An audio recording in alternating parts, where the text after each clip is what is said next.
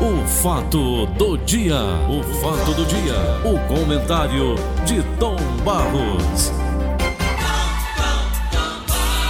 Fala Vicente de Paulo de Oliveira, audiência do Brasil.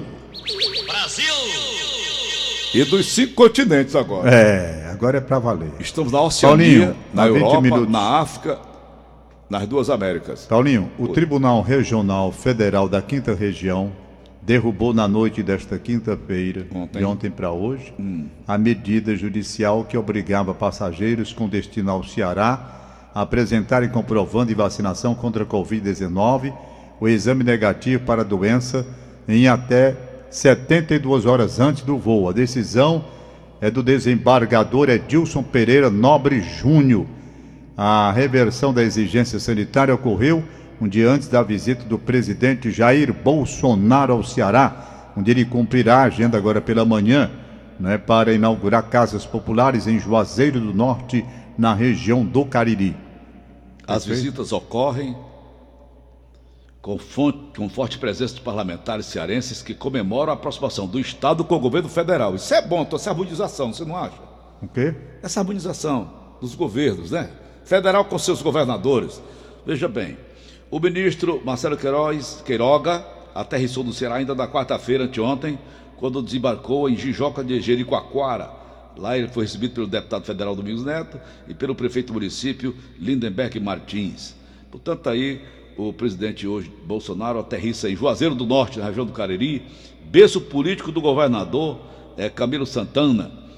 O Ceará tem sido um destino comum de auxiliares do governador, do governo Jair Bolsonaro e do próprio presidente desde fim de junho, julho. Nesta semana, as visitas ocorrem aos berços políticos de fortes opositores do Palácio do Planalto no estado. Terra dos irmãos Ferreira Gomes, Sobral recebeu a visita do ministro da Saúde, Marcelo Queiroga, que visitou unidades de saúde ontem. Já hoje, Bolsonaro aterrissa em Juazeiro, na região do Cariri, berço político do governador Camilo Santana.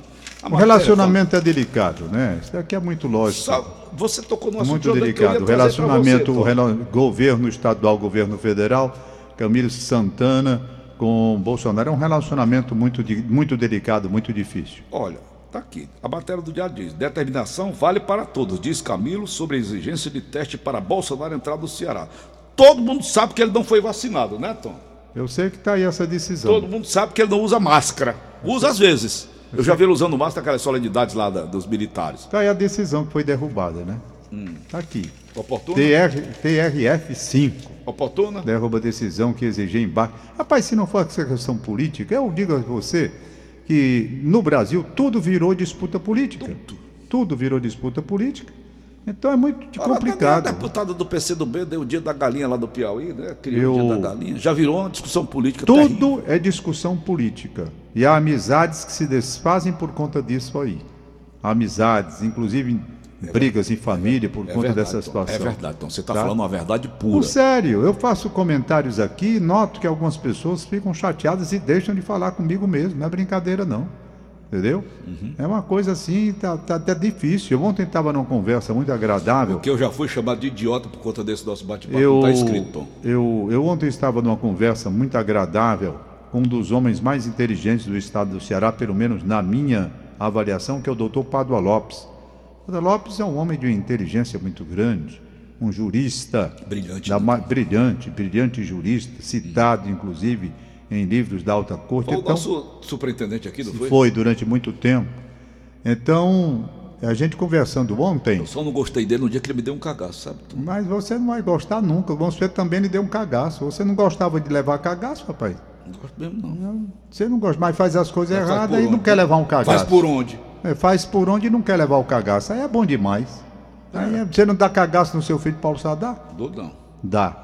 Por sinal, ele está aniversariando amanhã, hein? Ô, rapaz, que bom, que beleza. Jornalista Mas bem, Paulo Sadar. então voltando, e eu conversando com o doutor Pádua, que foi superintendente aqui do Diário, e a gente conversando sobre as dificuldades hoje para se comentar política, essas coisas, principalmente de improviso, sabe? Você está todo o tempo monitorado, pelos dois lados. Big Se você geral. diz é uma coisa, então isso causa um desgaste.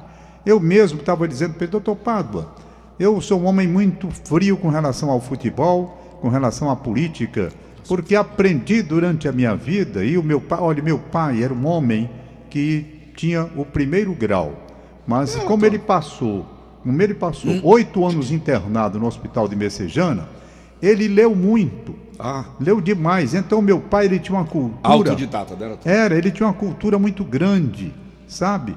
Porque foram oito anos que ele fazia o que no sanatório? Era lendo as revistas, lendo livros, e ele conhecia demais, mas ele só tinha o primeiro grau, não tinha o segundo. Entretanto, ele desafiava na época, quando ele saiu do sanatório depois, as pessoas que tinham o segundo grau, Nosso amigo Ives Dias Branco não tinha formação acadêmica, Tom. mas, Mas, mas era de uma cultura que eu grande, nunca tinha visto na grande. vida. Então, então meu pai, por conta disso, ele conhecia muito. E o meu pai dizia sempre para mim, sabe? Depois que eu ingressei no rádio, Antônio, Antônio, me lembro do jeito dele.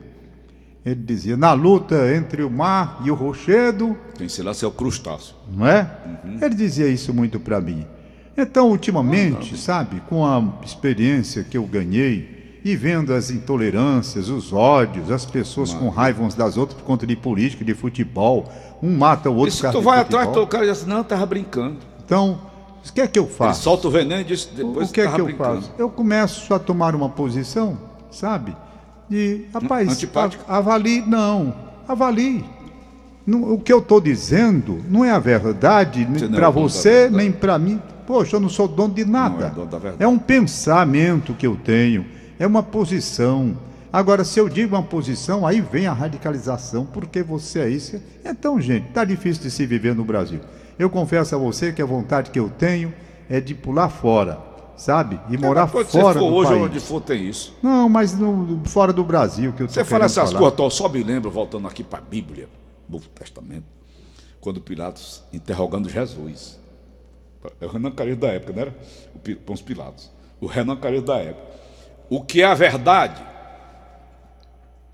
Jesus olhou para ele, aqueles olhos mansos. Que Jesus não olhava para a gente, olhava para a alma, olhava para o espírito.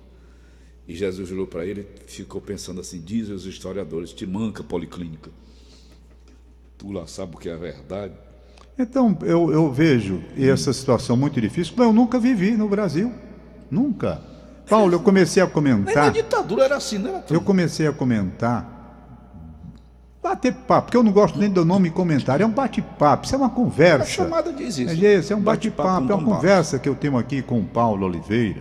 Com Gleison Rosa né, mais tarde. Com Gleidson Rosa. É uma conversa, é um pai de família com uma certa experiência, falando e dando a visão dele. Eu digo claramente o que eu gosto, o que eu não gosto, sabe? De impostos. Eu digo simplesmente que cansei. Cansei da intolerância, dessas besteiras, dessa radicalização. Por exemplo, quando eu recebo um WhatsApp aqui, uma mensagem, eu já sei se ela vem com ódio, porque da pessoa eu já conheço logo o tipo de pessoa que me manda, o que, que é, o que, que não é. Aí o sujeito tem a liberdade de mandar para mim um bocado de coisa, de esquerda e de direita, como se eu fosse me deixar influenciar por aquilo que a pessoa está mandando. Eu, meu amigo, eu acordo cedinho, vou ler como acabei de ler um bocado de coisa aqui, procuro minhas posições, assumir as posições que eu penso e digo claramente o que eu sou. E digo a você, esfriei o coração de uma forma tal. Antigamente, antigamente, eu sempre fui um camarada que, por causa do meu tio, o, o, o Zé Maria, irmão da minha mãe, ele foi para o Rio de Janeiro e me mandava o material do Vasco da Gama. E eu gostava muito, né? Daquele material. Por isso eu passei a torcer Vasco. Eu conheci a história do Vasco. Aliás, é uma história belíssima, porque o Vasco da Gama, a história do Vasco da Gama, começa logo contra o racismo. Ah, por falar em racismo, Tom, eu vi ontem uma matéria aí, não sei se foi na Globo, o Paraguai com racismo dos jogadores brasileiros, né? Foi? Eu não vi, não. Rapaz, então, é o? Vasco o Paraguai da Gama. tem, tem, tem. Não, não sei. O Vasco embora, da. Gama, o Vasco da Gama tem uma história belíssima. Belíssima. O Porque racismo era o Fluminense não, que chamava pó de arroz? pó de arroz é exatamente é o racismo da época. Pó branco, pó de arroz. O, o, o, o, o, o Os Vasco, jogadores devem fazer, fazer o Vasco da máscara. Gama foi o primeiro clube brasileiro que brigou, saiu da competição porque não queriam aceitar os negros que ele tinha. Rapaz, então se não, não aceitarem os nossos negros, nós não vamos disputar. Era desse jeito o Vasco da Gama. E conseguiu, e conseguiu colocar os No negros futebol só podia jogar branca. Era o Paulo, era o racismo da época, né, rapaz? Racismo arraigado, Grande. aberto. Aí então o Vasco insistiu e ganhou o campeonato com os negros que ele tinha. Então essa Olha história aí. do Vasco da Gama, Abriu as portas? essa história abriu as portas, essa história do Vasco da Gama, eu gostei e passei a admirar porque o meu tio gostava. Pois bem, rapaz, quando o Vasco perdia, eu não dormia. Olha aí. Que besteira, que bobagem. Hoje tanto faz ganhar, perder. Eu não perco uma noite de sono, um segundo. Ganhou, ótimo. Perdeu, eu vou dormir na maior tranquilidade do mundo. Então as paixões elas vão ficando diferentes. Na mesma coisa é a política. Eu não me envolvo, não me envolvo, eu não me empolgo com ninguém. Não me empolgo e tenho razões e motivos para não me empolgar. O último político que me empolgou, eu já disse aqui mil vezes, foi Leonel Brizola. Foi o último que me empolgou. Sabe, de lá para cá ninguém mais. Eu não tenho empolgação por líder político nenhum. Eu respeito, é outra história. Eu sei respeitar as autoridades, eu sei respeitar os homens que aí estão no comando do país, respeito pelos cargos que eles ocupam, faço críticas muitas vezes quando acho que a coisa não está bem correta, principalmente com homens públicos assim que estão no comando do Estado, da prefeitura ou, ou do, do país. Faço minhas observações aqui simples, mas eu não tenho empolgação por ninguém. Não tenho. Jogador de futebol, admiro e respeito os craques que estão aí. Admiro. Pronto, e admiração. Agora, aquela história de, de, de, de, de cheio de ódio, cheio de rancor, essa coisa toda, não, não, não consigo mais. Tô fora, né, Tô Tom? fora, medida, comedido mesmo, sabe? Comedido.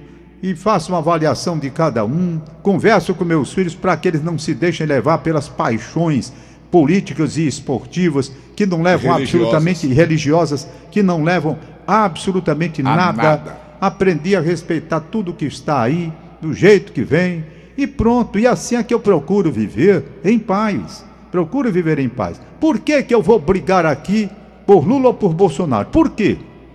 É. Qual o motivo que eu vou aqui me empolgar e me irritar? Vai ganhar não sei o quê quê? com isso? Não é nem questão de ganhar. É porque não tem mais motivo mesmo para isso. O que a gente pode é discordar e concordar. Você discorda de umas coisas, concorda com outra, entendeu? Então, o que eu vejo aqui no Brasil é isso. Você, quando está fora do governo, lá vem a minha observação e que eu sei que muita gente vai pensar isso. Você, quando está fora do governo, você pensa de um jeito. Quando você é governo, você passa a pensar da forma que você condenava. Ô, Tom, Por exemplo, deixa eu concluir aqui minha linha de raciocínio. Todo mundo disse, todo mundo disse que o Bolsa Família sempre foi uma moeda de troca política e que estimulava a vagabundagem. Porque as pessoas se acomodavam e não queriam mais nada. Sempre foi dito isso. Certo? E foi dito por quem? Por quem estava fora do governo. Governo. Agora o governo Bolsonaro vem com essa, que é a substituição do Bolsa Família, basicamente com as mesmas coisas, até melhorando. Então, condenavam, mas fazem a mesma coisa, é a política. Então, É, agora você me pergunta, eu sou contra? Eu não sou contra, não. Não sou contra. É para ajudar os pobres, é para ajudar quem está numa situação difícil, numa situação desgraçadamente ruim como o Brasil está. Não sou contra. Eu sou contra se você não colocar um instrumento para fazer com que a pessoa não se acomode com aquilo que vai receber. Porque dá simplesmente ficar definitivamente estimulando a preguiça, eu sou contra. Mas se vem um instrumento como ele está dizendo aí para substituir o Bolsa Família aperfeiçoado, então não tem problema nenhum. Agora, ninguém pode dizer que também não é moeda política, porque é. todo mundo sabe Todo mundo sabe. Então são essas coisas. Eu observo, eu vou eu- então eu critico uma coisa e vou fazer basicamente a mesma coisa. Não é verdade? É a política brasileira. Aí eu digo isso, as pessoas ficam com raiva. Não porque você está criticando, eu não estou criticando, estou colocando fatos concretos para que as pessoas vejam que está aí. Fatos palpáveis. Fatos que estão aí na cara de todos, esses fatos. E é assim que a política funciona. Ô, Tom. A política do Tomará da cá, por exemplo, a questão do Centrão. Muita gente criticava o Centrão, não sei o quê. Mas para o cara se manter no governo, para não cair, ele vai ter que fazer o acordo, porque senão cai, derrubam. Derrubam. Entendeu? Quando o Bolsonaro foi buscar o apoio do Centrão, é porque ele sentiu, rapaz, vão me tirar. Eu só tenho uma maneira, é me fortalecer lá na casa, no Congresso, para me segurar. É o Brasil que funciona assim, por isso é que eu não me empolgo com absolutamente nada aqui neste país. Tom, Hein? a PEC da, da- do voto impresso caiu, mas eu acompanhei alguns políticos que antigamente eram a favor do voto impresso. Esse voto que Bolsonaro estava. Eu sei, Sugerido. eu vi uma declaração do Ciro, Ciro Gomes. Gomes. eu vi. Pronto. Aí onde é que eu quero chegar com você? Você não pode mudar de opinião, não, com o tempo. Você pode mudar de opinião, é normal você Você mudar vai de opinião. carregar o negócio a vida inteira? Mudar de opinião, você pode. Eu acho, Paulo, que o voto impresso tem um sentido. Vamos lá. Usar de toda a isenção aqui, já que todo mundo fala com ódio no coração, não, vamos lá. O voto impresso a gente entende uma garantia para auditagem, para verificação posterior. Isso é uma verdade. Isso é uma verdade. Claro, se você tem dois instrumentos para dar segurança, é melhor que, vamos admitir, a gente brinca muito lá no clube de aviação, a gente brinca assim, dizendo que um avião monomotor, quando decola, ele já está em pane. Por quê? Porque ele só tem o motor. Se aquele pifar. Vai virar um É uma, planador. é uma brincadeira, né? Que a gente diz. Claro que os motores são confiáveis, tanto assim que o sujeito voa, voa, voa com Nem os motores. sempre.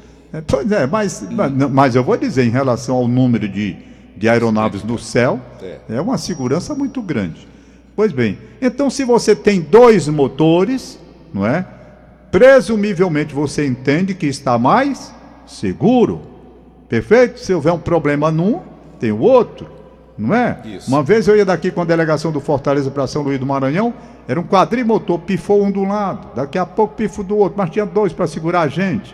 O avião ficou em São Luís, a gente ia para Belém, o avião pousou em São Luís e lá ficou. Tiveram que providenciar. Então é lógico que você tem uma garantia. Da mesma forma, essa questão aí do voto. Ora, se há uma desconfiança com relação aos avanços tecnológicos que possam permitir agora a entrada de hackers para mudar o processo eleitoral e dar um resultado diferente. Então, ter uma garantia de papel O é hackeamento é, coisa. um crime absurdo. É, ter uma garantia de papel seria um instrumento a mais, um segundo motor, já porque eu peguei o exemplo da aviação, um segundo motor, uma garantia para uma auditagem, para uma conferência posterior, para saber realmente se a coisa foi feita de uma forma limpa, lícita, correta, honesta, direita. É isso que a gente quer. Então, o problema esbarra em quê? Como fazer agora com tanta despesa? O sujeito diz, "Mas- tem despesa de, de milhões para o fundo partidário, para o fundo eleitoral, para o fundo disso, o fundo daquilo, e não tem dinheiro para fazer o negócio de adaptação das urnas para o voto de, de papel também. É uma disputa política. É uma disputa política. Tudo Mas o cara não fala. pode mudar de opinião, não? Pode. E pode É mudar de opinião. Mas eu estou perguntando você, quem é que está mudando de opinião? O Ciro Gomes. O Ciro Gomes mudou de opinião. Aí vem a pergunta, mas por que mudou? Você pode mudar. Política. Mas você, você pode mudar, mas quando você muda de opinião, você tem que explicar. Rapaz, eu mudei de opinião por isso, por isso e por aquilo outro. Não é chegar e dizer, eu penso diferente, mudei de opinião. Um político que tem que prestar conta do que faz, porque o homem público conduzindo um país, um estado, uma prefeitura, seja lá o que for, então quando ele mudar de opinião, é honesto que ele chegue e diga por que mudou. Eu mudei por isso, mas com dados concretos para convencer a pessoa que está ouvindo de que a mudança foi correta. Não é mudar por interesse político, por interesse partidário, por interesse eleitoral. É mudar porque as coisas tecnicamente foram alteradas e eu mudei de opinião. Aí você prova que mudou por isso, entendeu? Porque se assim não for, dá uma ideia de que a mudança acontece por conta de interesse político, interesse eleitoral, interesse pessoal, interesse partidário, interesse de grupo Financeiro. financeiro também, então tudo isso tem que ser levado em consideração. Eu posso mudar de opinião e você pode, mas na hora que mudar, tem que chegar aqui Pô, e dizer, rapaz, mudei mudei de por opinião isso." por isso. Porque assim é muito fácil. O cara chega e diz, mudei de opinião, tem o direito de mudar? Tem, tem o Tem. direito de mudar. Tem. Mas a pessoa que está ouvindo também tem o direito de questionar. Mas mudou por quê? É. que foi que houve? Isso. Então são essas coisas que acontecem no Brasil e que geram um certo aborrecimento por conta da intolerância e da radicalização e do patrulhamento e, e uma censura. O sujeito hoje é todo mundo fora da censura, mas é todo mundo censurando todo mundo. Todo o cara censura o que eu digo, não gosta não sei de que tal. Então, para mim, eu recebo com muita abertura críticas, sabe? Muita abertura, aceito, aceito tudo. Não aceita insulto, que aí é diferente, não é Isso, crítica, não é? Também não gosto. Não é crítica. Então, é eu, eu escuto, insultado? eu escuto. Agora, meus posicionamentos, meus em relação a determinadas coisas, isso daí, eu digo e digo logo porque, rapaz, eu. Olha, Tom, insultos eu já respondi, já, já processei duas vezes Paulo Quezado, meu advogado. E ganhei todos os dois. Então coloque direito, você está dizendo já processei duas vezes. Paulo Quezado, dá a impressão que você está processando é o Paulo Quezado. Paulo Quezado é seu advogado. É meu irmão. Gente muito boa por sinal. Pois é. Ele, Aliás, já está é preparando advogado. a próxima entrevista que ele vai dar aqui no Conversa com o Tom, hum. onde ele fala de vultos da nossa história. Sabe hum. quem é a próxima que vem?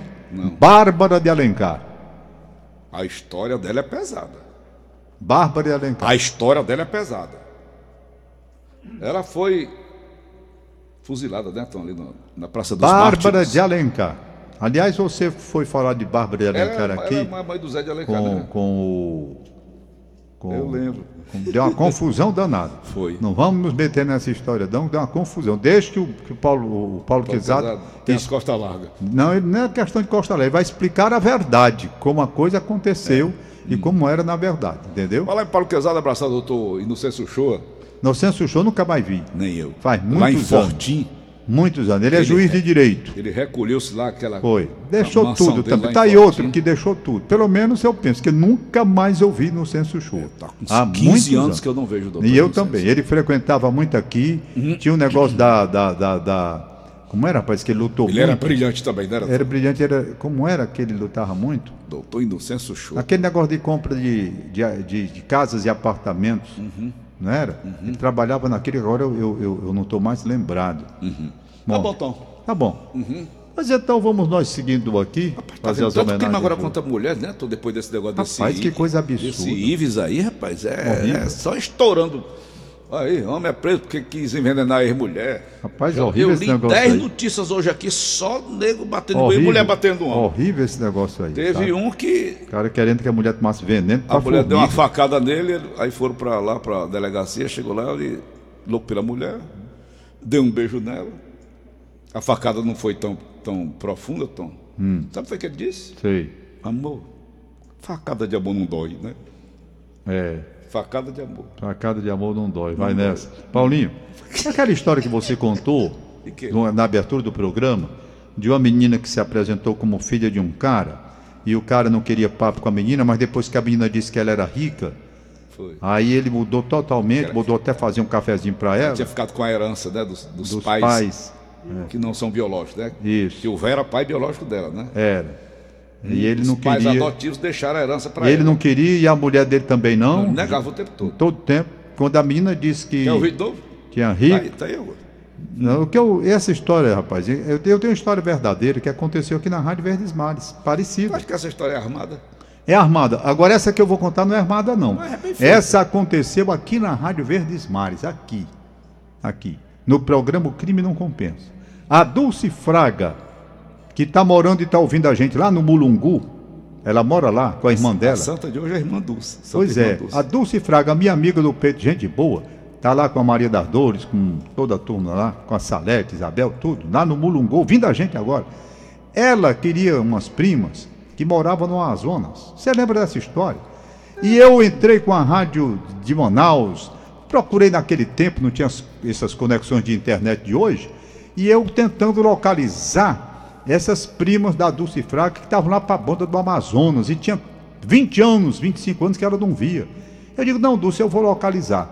E tentei, falei com meus amigos, me lembro até do locutor da, da, da rádio lá de Manaus, com quem eu falei, disse, não, Tom Barros, eu, eu espalho aqui, deixa comigo. E lutamos e nunca encontramos, naquela época, essas primas, as, as primas, primas delas que ela não via há 25 anos.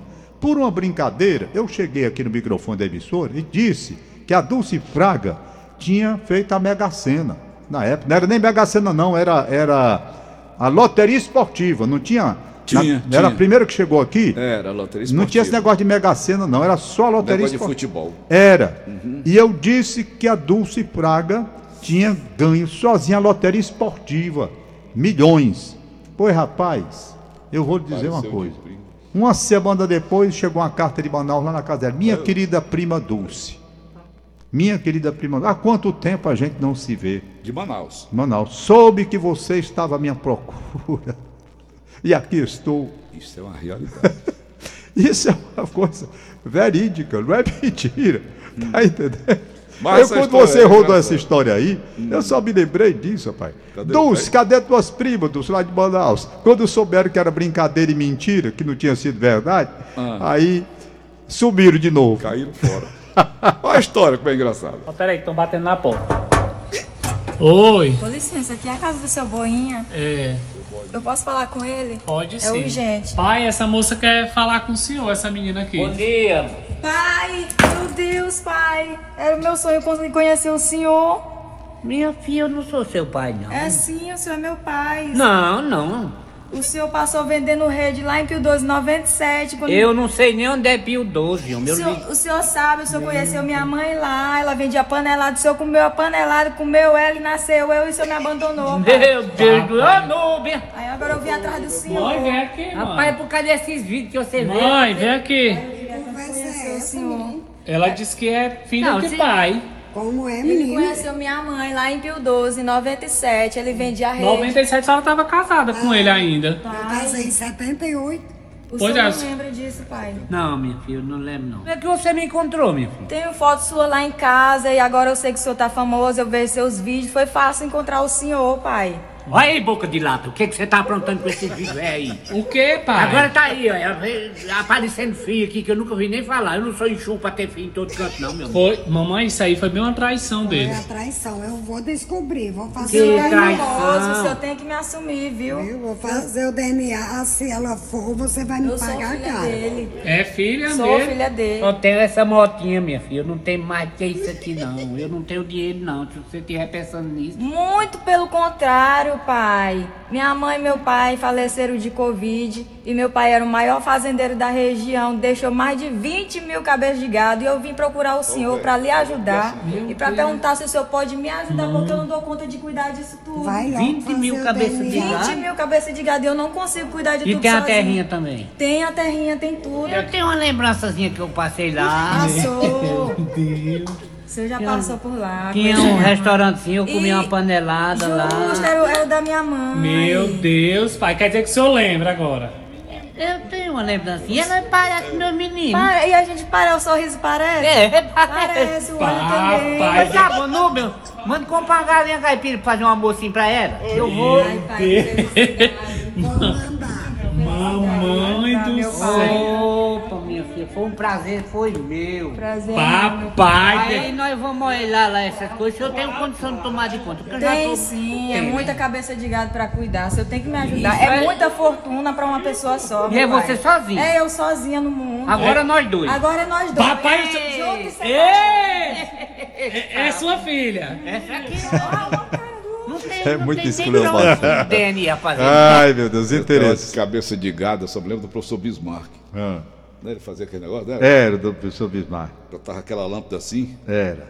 aí ele acendia a lâmpada aqui com o pé, assim. Tá, aí a lâmpada acendia. e o cara foi lá, aperreado, pai, doutor, professor, eu não sei como é que eu consigo me livrar de tanta dívida, eu estou devendo a Deus e o mundo, né? E eu queria que o senhor me ajudasse, me mostrasse um caminho, né? É. Aí o professor Bismarck, ele era muito sabido, né? Tocou aqui no pé e a luz acendeu na frente dele. Sei. O cara ficou olhando e disse: Tá vendo aí, doutor? Não, tô não. Disse, Por que, você não vende metade dessa boiada aqui? Ele disse, não, tô- eu não tenho fazenda nenhuma de gado, não, igual o velho, né? Por que, que o senhor está dizendo isso? Eu, Essa, essa monte de chifre aqui que eu tô vendo. e o cara queria brigar lá, tinha um estúdio de gravação, rapaz. É. É me chamar de cor, né, velho? Mas vamos lá, Tom. Vamos lá. Vamos abraçar hoje o padre Giovanni Saraiva da Igreja Redonda, Um abraço completando 33 anos de sacerdócio. A 30 idade dele? Na idade do padre Giovanni, Mais de 50. é, deve ter na faixa aí de uns. É, pra per- ter perto de 33 anos de 50. divórcio, né? Eu acho que ele deve ter perto de 50 anos, né? Deve ter se É, ordenado ele, com ele se ordenou muito novo. 20 anos. Ele, ele, ele, ele presidiu a solenidade de casamento da minha filha Giannini, Uhum. né? Carol já está com, com 20 e poucos anos. É, ele foi que batizou os meus, os trigêmeos, Uhum. trigêmeos. Uhum. Maria Clara Pedro Vitor e Maria Clara Pedro Vitor e Gabriel. Foi ele, sabe? Padre muito amigo meu.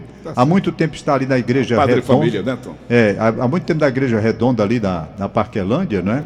Então, meu abraço para ele e para o Carlos Aragão. Eles escutam a gente todas as manhãs. Padre, Padre Giovanni Saraiva, um abraço para o senhor, parabéns, hein? 33 anos de sacerdócio. Quem escuta a gente é a Vanilda, irmã do meu barbeiro. É, né?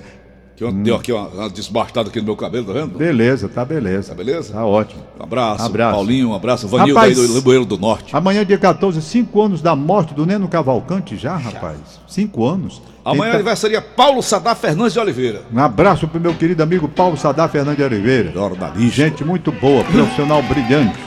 Pois bem, quem me lembrou a morte do Nando Cavalcante foi o Arnaldo Salles, que trabalhou com a gente aqui no Diário do Norte. Arnaldo, um abraço para você. Arnaldo, um Gostei da abraço, sua comunicação. Um abraço pro Luiz Willame, certo? O Carlos Alberto Alencar, que nunca mais eu vi. O Marcos Saudade, pra Salete, pra Soraya, esses nossos amigos. Tá um abraço aí, meu querido Arnaldo. Muito obrigado, hein? Um abraço a Gilson Aragão, médico, meu amigo. Gilson, onde é que você anda, rapaz? Médico Gilson Aragão, meu amigo ali da gente. Daqui a pouco- Faz tempo que eu não vejo, hein? Daqui a pouco, sexta-feira, 13 de agosto, hoje, sexta-feira 13, Ah, é recebe a hoje, é. visita do Bolsonaro, mas vou contar também a fama desta data. Tá certo. Vilmar Costa aniversariando no bairro de Fátima, 85 anos de idade, parabéns. José Maria na Praia de Iracema, 69 anos de idade, parabéns. ó, fazendo um 69, abraço, hein? gente. E agora, Paulinho Oliveira continua com a audiência do Brasil, E do mundo. do mundo, é. Tô entrando em todo buraco, tô igual formiga de roça. Vamos nós. Tchau. Acabamos de apresentar. O fato do dia, o fato do dia, o comentário de Tom Barros.